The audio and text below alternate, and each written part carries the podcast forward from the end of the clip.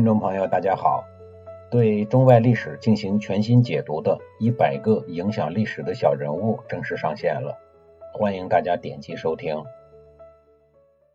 上一集里啊，我说到了面对于朗侮辱晋国战士尊严的毒计呀，晋文公陷入了深深的忧虑。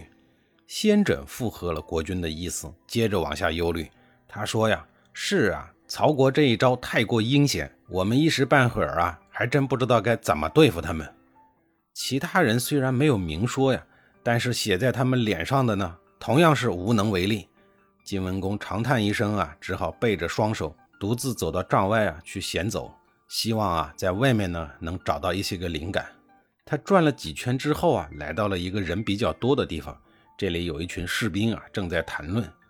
其中有一个声音说：“呀，曹国人太可恶了，竟然把我们同胞的尸体都挂在了城楼上展示。这个仇啊，一定要报。”众人都附和着说：“，说的没错，一定要让他们血债血偿。”这时候啊，另一个声音说：“我听说曹国人的祖坟就在城外不远的地方，我们不如去刨了他们的祖坟，让他们也尝一尝亲人被辱的滋味。”有道是一语点醒梦中人呀。正茫然无措的晋文公听到了这一番话呀，心里头顿时有了主意。他赶紧回到了自己的营帐。这时候啊，赵崔和先轸等人呢，依然守在那儿，不敢离去。晋文公一看见他们呀，就兴奋地把刚才听到的话呀给复制了一遍。紧接着呢，又说出了自己的想法。众人听完以后呀，也是个个呢面露喜色。领了晋文公的将令之后啊，他们便各自回去安排了。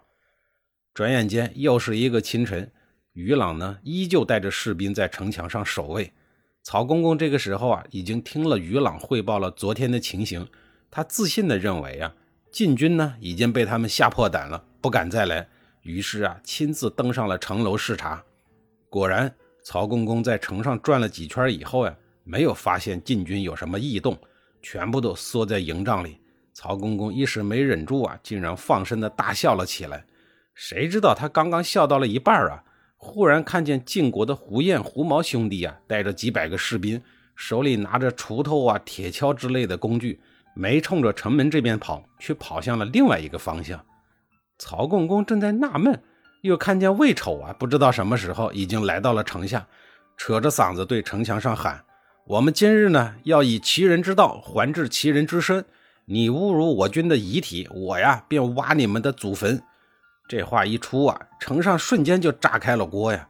包括曹公公在内的所有人几乎都慌了手脚，曹军顿时乱作了一团，甚至还有不少人都叫嚷着呀，要冲出去保护自家的祖坟。春秋那时候呀，最讲究的就是周礼祖制。连祖先的坟墓都保护不了了，还打什么仗呢？曹公公眼看场面即将失控啊，赶紧向魏丑大喊说：“请将军不要掘墓啊！你们有什么要求，我们都可以商量。”魏丑一看曹公公已经落入了圈套，于是悠闲地说道：“呀，限你在下午之前将我军将士的遗体呢仔细收敛到棺材中，然后啊送出城来。敢有延误啊，我立刻派人刨了你们的祖坟。”带着你们父母的枯骨回去请赏，曹公公实在没有办法呀，只好按照魏丑的意思，让人将城上挂着的遗体呀全部都拽了下来，然后一个个的清洗干净，装进了棺材。到了约定的时间，曹公公向魏丑大喊说：“呀，将军，你吩咐的事儿我们已经办妥了，还请你们呀后撤五里，好让寡人呀派人将棺材呢安全的送出城去。”魏丑听了以后呢，也没说二话。随后呀，便向后撤退，手下的人呀也赶紧跟着。曹公公站在城楼上，直到他确认魏丑已经走远，这才下令啊，打开了城门，让人将装有棺材的大车呀向城外推去。谁知道曹军刚刚走出一半呀，忽然听到一声炮响，左路胡彦、胡毛，右路的颠杰两路军啊，一道呢向城门杀了过来。原来这些人按照晋文公的吩咐啊，早已经埋伏多时。只等曹国城门打开的时候呀，便趁机攻城。曹军根本没有想到晋军会在这儿等着他们，城门很快就被晋军攻破了。很多晋军呀都已经攻入城内。远处的魏丑看到城门大乱，知道胡彦他们已经得手了，也连忙带人赶了过来，几路大军合兵一处，很快就拿下了曹国的都城。入了城以后，魏丑和颠杰的动作最快，抢先一步冲上了城楼，先是杀了于朗，又把曹公公给活捉了，送到晋文公那儿去请赏。晋文公这时候啊，也已经进了城来，除了魏丑献上曹共公外，胡彦、胡毛呢，也逮捕了曹国的大小文武官吏，包括曹公公的贴身侍从等，总共啊有三百多人，交给了晋文公处理。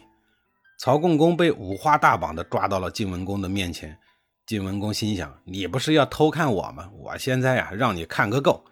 看曹公公肯定是不敢了，但是罪状啊，却不可以不接。晋文公给他立了两条罪状，司马迁在《史记》里呀做了记录：余寻曹共公之不用洗服机，乃成宣者三百人，之唯得之不见。翻译成现代化呀，倒也简单。一是呢不重用贤臣洗服机，二是国内乘坐高级马车的大夫呀高达三百多人，这就是晋国讨伐曹公公的理由，和偷看洗澡呀不沾边最后晋文公宣布，除了个别情节恶劣的人当场问斩以外呀，其余人包括曹公公在内都暂时收押，等到破了楚国之后啊，一并交由周天子定夺。处理完这一干人等啊，晋文公忽然想起了洗服机。问当场的人呀，有没有看见他？大家都说没有。晋文公想了想，说呀，他肯定是不忍心目睹父母之邦灭亡，将自己呀藏在家中。